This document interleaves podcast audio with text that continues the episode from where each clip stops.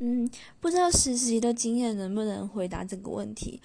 我之前去一个很有名的食品公司的工厂实习，然后有一次他们的好像有某一个食物出了问题吧，然后他们收到客客诉，然后那个科长呢就冲进那个检验室里面大发雷霆的说，他们的那个检验结果要写写成是运输过程出了问题。意思就是说，不是他们工厂的问题，是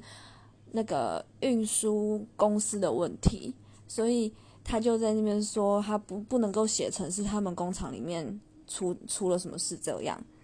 然后他讲完之后才发现，诶，怎么有个实习生在？然后他就塞了一大堆他们的什么面包、饮料、糖果、零食给我，然后就说啊，你今天想吃什么就都拿去吃啦。然后我就想说，嗯，这是要给我封口费的意思吗？